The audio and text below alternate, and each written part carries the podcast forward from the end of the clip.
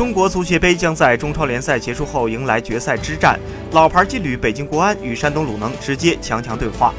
中国足协官方发布了赛程：十一月二十五日为国安主场，十一月三十日为鲁能主场。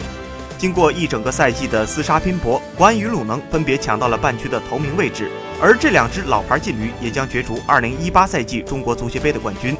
足协杯半决赛，国安两回合八比一淘汰富力，挺进决赛；鲁能两回合四比零击败大连，与国安会合。